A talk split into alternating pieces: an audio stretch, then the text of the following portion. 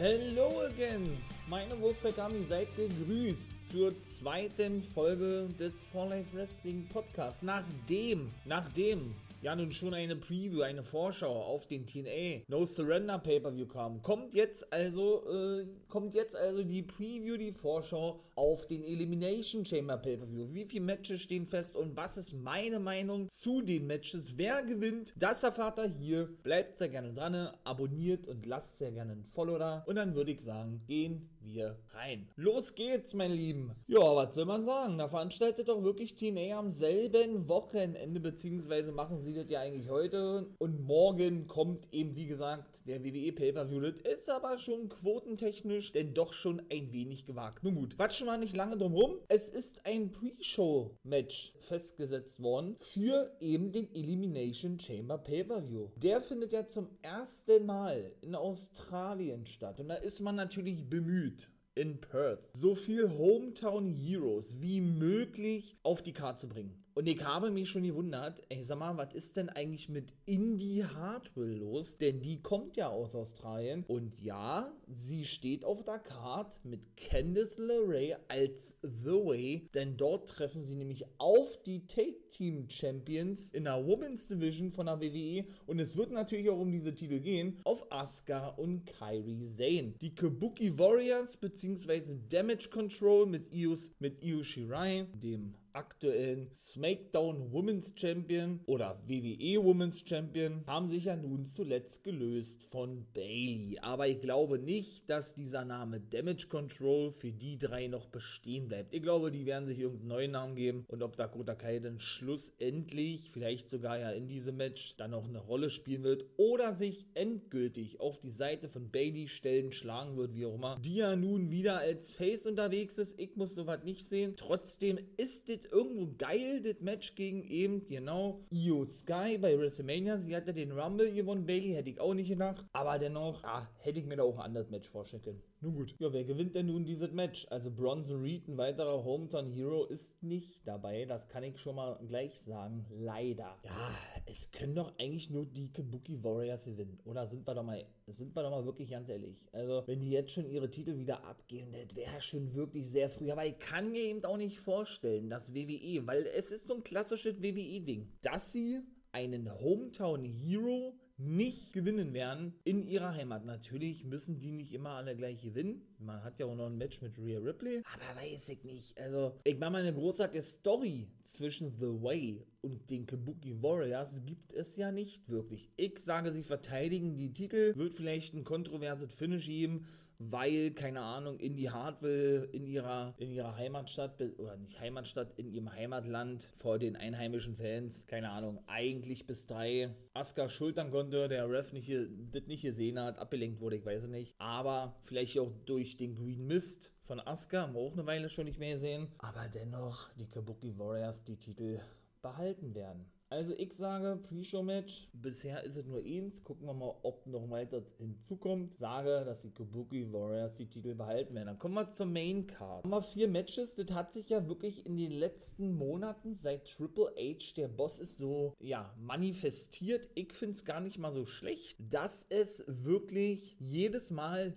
nur, in Anführungszeichen, nur vier Pay-Per-View-Matches auf der Card schaffen, beziehungsweise vier Matches auf der Card stehen. Ich finde es nicht, nicht so verkehrt. Und dann, wie gesagt, starten wir mit dem ersten Match. Pete Dunn, yo, der heißt jetzt wieder seit ein paar Wochen so, und sein Kollege von der New Catch Republic, das ist nämlich der neue Take-Team-Name von ihm und Tyler Bate, treffen auf The Judgment Day. Die beiden ehemaligen British Strong Style gemeinsam mit Trent Seven, also Tyler Bate und Pete Dunne, nennen sich jetzt nun also New Catch Republic. Ja, können die die Titel gewinnen? Also ich hoffe es. Ich hoffe es wirklich, weil ich sage es gefühlt in jeder Episode, ich weiß, ich kann es einfach nicht mehr sehen, dass man zwei World-Titel hat, World Heavyweight und den WWE Championship, und es aber nicht hinbekommt, aus zwei Take-Team-Titeln, wobei neue Designs schon über drei Jahre parat liegen, die müssen nur eingeführt werden, es nicht hinbekommt, weil man es einfach nicht hinbekommt,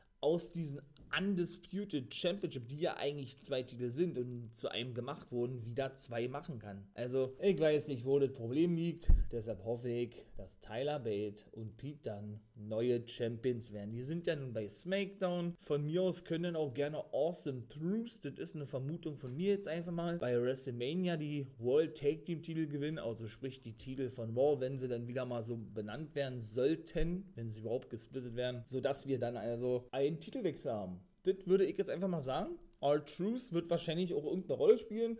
Da kann man, glaube ich, schwer von aussehen. Und dann sich dann wohl doch schlussendlich mit The Mist zusammentun. Man hat ja nun wirklich in den letzten Wochen immer wieder gesehen, wie nicht nur The Judgment Day, ich möchte mal sagen, wirklich Our Truth Light sind, sondern dieser ja auch diverse Male nicht nur The Miss verwechselte, sondern auch die D-Generation X, ja, die hat er äh, so benannt die guten DIY, sondern auch so langsam irgendwie verstanden hat, dass The Judgment Day da ernst mache und ihn eigentlich nicht mehr in dem Stable haben wollen. Ich finde das geil, hochinteressant, Top Merchandise Seller, R-Truth, ein Mitkader, wohlgemerkt, nicht mal ein Main Event, aber wie der immer 52 mittlerweile immer wieder eingesetzt wird, faszinierend, dass sie immer wieder eine geile Story finden. Also, noch einmal, Titelwechsel würde ich zumindest sagen. Und dann kommen wir gleich zum nächsten Match. Da würde ich jetzt das Elimination Chamber Match Match der Frauen mal thematisieren. Wen haben wir denn da alles dabei? Wir haben unsere Rückkehrerin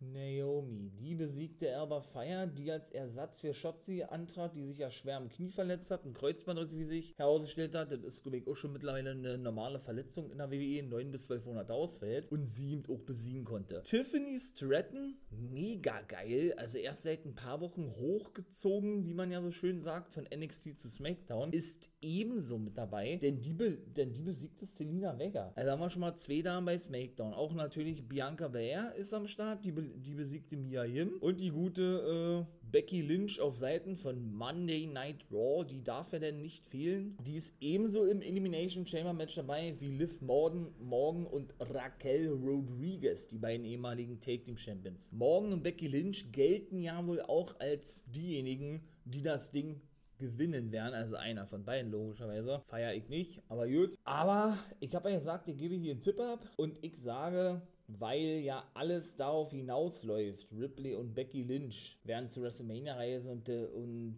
und dann da wohl gegeneinander antreten. Habe ich jetzt schon gespoilert eigentlich. Das Women's Titelmatch, das machen wir mal danach. Bleibt mir eigentlich ja nichts anderes zu sagen als Becky Lynch. Ich bin kein Becky Lynch-Fan, das weiß man. Mir ist das alles zu viel, diese ganze Bucke rund um Becky Lynch. Das geht mir einfach nur auf den Sack, wenn ich das mal sage. Mich nervt es. Ich glaube, ich bin da auch nicht alleine, aber selbst wenn, okay, dann ist es eben so. Also, äh, für mich ist es alle too much. Ich würde mich wirklich freuen. Ich glaube aber nicht, dass das passieren wird, wenn Tiffany Stratton gewinnen würde. Oder Naomi. Die hat ja nun gesagt gehabt, ey, sie möchte ja nun wirklich alle Women's Titel ihr eigen nennen dürfen. Warten wir mal ab, ob das irgendwann so kommen wird, aber dadurch, dass wir ja nun schon ein Smackdown-Titelmatch haben in der Women's Division, Bailey gegen Io Sky, bleibt ja eigentlich nur ein Sieger aus dem Raw-Roster der dann wiederum um den World Women's Titel von Rhea Ripley antritt, beziehungsweise Nia Jax, je nachdem, wer den Titel gewinnen oder verteidigen wird. Da komme ich, wie gesagt, gleich zu. Also eigentlich spoilern sie sich hier schon wieder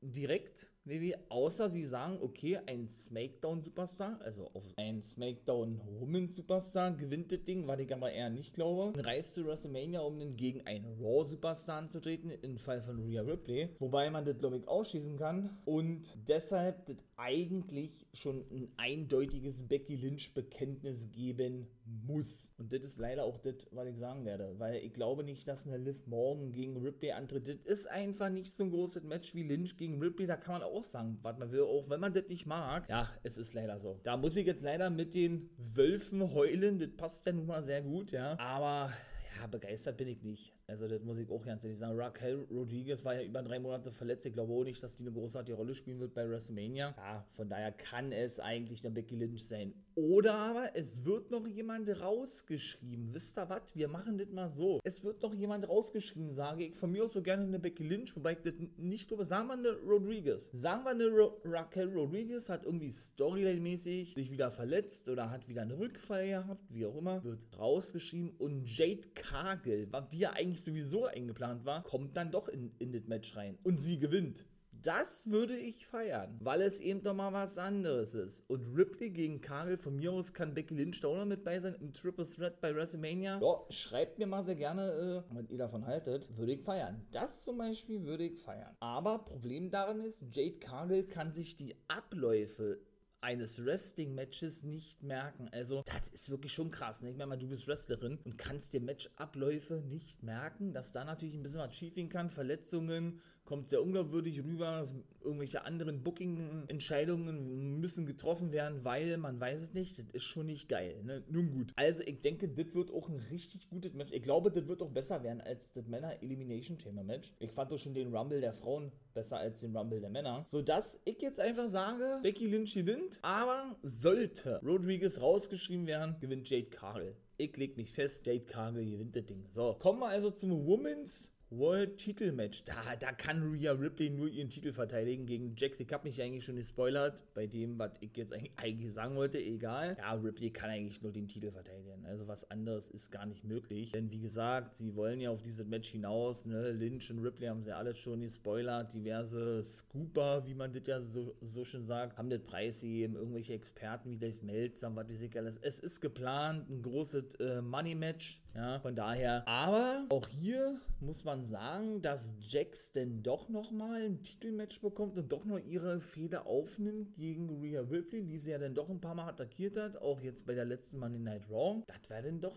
äh, nicht mehr zu sehen gewesen. Zumal sie auch diese Fehler mit Becky Lynch hatte. Aber gut, ich glaube, das wird auch noch nicht zu Ende sein, diese Fehde mit Lynch und, und Nia Jax. Aber man kann auch sagen, was man will wie Jax dargestellt wird, das ist schon wirklich krass, ne? Und sie zieht natürlich auch extrem Buhrufe, so wie der gute Dominic Mysterio, wo nichts reingeschnitten ist. Das ist nämlich vermutet worden, das hat er nämlich selber bestätigt in einem Interview. Und von daher spielt sie ihre Rolle als Heel schon wirklich gut. Mehr als. Ob man sie mag oder nicht, ja egal, aber sie spielt die Rolle wirklich gut und sie will auch kein Face sein, sie will ein Heel sein. Sie ist so der geborene Heel, meiner Meinung nach, und gibt auch wirklich ihr Bestes im Ring. Sie ist auch schon wirklich sauberer geworden geworden, was ihre Aktion betrifft. Das sah auch schon mal ganz anders aus. Ne? Hat so schon verletzt und so weiter. Also geil ist das alles nicht. Trotzdem wird es ein gutes Match werden. Vielleicht greift ja da auch die Siegerin aus dem Elimination Chamber Match. In dem Fall wäre es ja Becky Lynch oder Jade Cargill in das Match ein, sodass man dann schon dieses Match für WrestleMania safe macht. Oder aber, ja, man vielleicht ein Match äh, gegen Jade Cargill aufbaut, weil von mir aus gerne äh, ja, Cargill denn doch nicht den Elimination Chamber Sieg davontragen kann, sondern lediglich nach draußen kommt und von Jack Jax abgefertigt wird und, und Kagel ist dann eben ein Face, obwohl ich sie eigentlich auch eher als Ziel sehen wollen würde. Und Kagel dann gegen Jax antritt bei WrestleMania. Wer weiß es denn? Aber ich glaube, da werden ordentlich Spots verteilt. Und sind wir jetzt schon im Main Event angekommen? Meiner Meinung nach der Main Event Elimination Chamber Match der Männer. Kevin Owens von SmackDown, Randy Orton von SmackDown, Bobby Lashley von SmackDown, Logan Ball von SmackDown, Drew McIntyre von Monday Night Raw und ebenso natürlich noch der gute LA Knight auch von SmackDown. Also man hört, äh, Raw ist sehr wenig beteiligt an dem Match. Glaube ich, hat es auch noch nie gegeben, dass ein Raw-Superstar sich mit fünf, jetzt muss ich mal hier selber kurz gucken, fünf SmackDown-Superstars messen muss in einem Elimination Chamber-Match und dann auch noch als der Sieger aus dem Match hervorgeht. CM Punk war ja nun eigentlich eingeplant gegen Seth Rollins bei WrestleMania. Aber so ist nun auch das Wrestling und das schreibt nun mal komische Geschichten. Punk hat sich verletzt, fällt aus für WrestleMania und noch weit bis nach WrestleMania, September, Oktober, wird wohl für ein Comeback angepeilt, sodass man sich dann natürlich dazu entscheiden musste, ey, was machen wir jetzt? Wir bucken jetzt was ganz anderes und es kann ja eigentlich nur McIntyre sein. Auch hier spoilert man meiner Meinung nach sich wieder gleich direkt, ja, weil man mit McIntyre erstens nur einen Raw-Superstar hat und zwei, oder ich falle jetzt wirklich auf die Falle rein und erzählt sie irgendwelche Scheiße. Und als zweitens, man ja noch einen Gegner braucht für den World Heavy Heavyweight Champion Seth Rollins und dass es Owens und Paul nicht sind, Glaube ich nicht. Vielleicht noch ein LA Knight, das kann ich mir auch vorstellen. Denn eigentlich wollte Rollins ja gegen Cody Rhodes dann treten, kommen wir gleich zu. Aber ja, das ist ja dann nun nicht der Fall. Es wird ja dann vermutet, The Rock und Roman Reigns, The Rock ist offiziell der Bloodline beigetreten. Mega geil, richtig krass, ist ein Heel, wo gemerkt. Wer hätte das gedacht, dass The Rock mal ein Heel sein wird oder als Heel zurückkommt und nicht gefeiert wird? wird werden ja denn wohl antreten in der ersten Nacht, so ist zumindest aktuell die Vermutung gegen Cody Rhodes und Seth Rollins. Also von daher, und dann wird Rollins in der zweiten Nacht seinen World-Titel verteidigen gegen McIntyre. Das ist auch mein Tipp. Das Elimination Chamber Match der Männer gewinnen. Und The Rock hat frei am zweiten Tag und Reigns wird dann gegen Rhodes antreten. So ist ja zumindest aktuell wohl der Plan, wenn sie uns sich wieder verarschen. Aber wie gesagt, ich lasse mich auch gerne überraschen. Eines Besseren belehren, habe ich gar kein Problem mit. In diesem Sinne würde ich sagen, aber McIntyre gewinnt das Ding und das ist dann, glaube ich, auch safe. Oder was ist mit Sami Zayn? Auch das würde ich gerne ausschließen. Auch ein Sami Zayn bringt sich selber immer wieder ins Gespräch. Also weiter ein Champion werden will und er die ganzen Rückschläge wegsteckt, ihm sei das egal. Er bleibt strong oder er turnt heel. Man weiß es nicht, Sami Zayn. Es ist alles möglich möglich im Wrestling. Never say never. Das betrifft nicht nur die Comebacks von irgendwelchen Wrestlern, die zurückkehren nach, nach, ich sag mal 20 Jahren, sondern eben doch mittlerweile was Storylines, was Storylines betrifft. Von daher, ja, kann man das nicht ausschließen, nicht wahr? Wird natürlich auch wieder ein Highlight werden von haufenweise Spots, da brauchen wir uns, glaube ich, auch nichts vormachen. Und dass Kevin Owens trotz eines Mittelfußbruchs angeblich soll er sich den ja schon vor einigen Wochen zugezogen weiterhin antritt. Ich weiß nicht, ob der irgendwelche Spezialschuhe hat oder so. Ich sag's gerne nochmal, ich finde sowas unverantwortlich. Meiner Meinung nach müsste sowas verboten werden. Ja, WWE müsste da auch sagen, ey, nein, äh, du darfst es nicht, wir wollen es nicht, wie auch immer. Dann müsste eben einen anderen da bucken, einen anderen reinsetzen und dann ist gut. Ne? Also ich finde es nicht gut, aber ist egal. Alles äh, Geschmackssache, Ansichtssache, wie auch immer. Aber geil ist es nicht. Aber ich glaube nicht, dass der eine Chance hat. Und dann kommen wir zum Segment. Zum Segment, was beim Elimination Chamber Pay-Per-View stattfinden wird, nämlich der Grayson Waller-Effekt. Grayson Waller, auch Australier in seiner Heimat, begrüßt nämlich Seth Rollins und Cody Rhodes. Also, es ist ja wirklich unvorhersehbar. Und das ist ja das Geile, sind wir doch mal ehrlich. Wer sagt denn, dass ein Roman Reigns und ein, und ein The Rock nicht in, in, Australien sind? Keiner. Also von daher, warum, warum sollten die denn nicht mit bei sein? Und attackieren denn die beide? Oder aber Rollins und Cody bekommen sich doch mal so in eine, in eine Klavitten, wie ich immer sage, oder streiten sich doch mal so, weil Waller das eben alles so ein bisschen angefeuert hat, dass die denn eventuell doch noch mal, ich sag jetzt mal, ja, die Option in Betracht ziehen, dass sie doch noch mal gegeneinander antreten. Also sie spielen wirklich mit dem Feuer. Ich sage trotzdem, Waller zieht den kürzeren, auch wenn er in der Heimat ist, der wird dann so klassisch mäßig abgefertigt. Ja, dann haben wir da einen feiernden Cody Rhodes mit einem Seth Rollins. Entweder ist man angepisst, man verzieht sich, einer von beiden, man gibt den Handshake oder die Bloodline kommt nach draußen. Also sprich in Form von Solo Sikoa und Jay Uso, wenn The Rock und Reigns nicht dabei sind, aber wenn die mit bei sein sollten, wow. Also ich glaube, da flippt Australien aus, nicht wahr? Aber wie gesagt, wie das schlussendlich ausgeht, müssen wir uns überraschen lassen. Das soll es aber auch schon gewesen sein. Ich will das nicht unnötig in die Länge Länge ziehen vom Elimination Chamber Pay-Per-View. Die Preview ist hiermit jetzt offiziell vorbei. Wenn es euch gefallen hat, ihr mehr Wrestling-Stuff hören wollt, gerne ein Abo dalassen, gerne ein Follow dalassen hier für den For Life Wrestling Podcast. Als Unterstützung würde ich mich sehr freuen drüber. Und dann bin ich raus. Am Sonntag kommt dann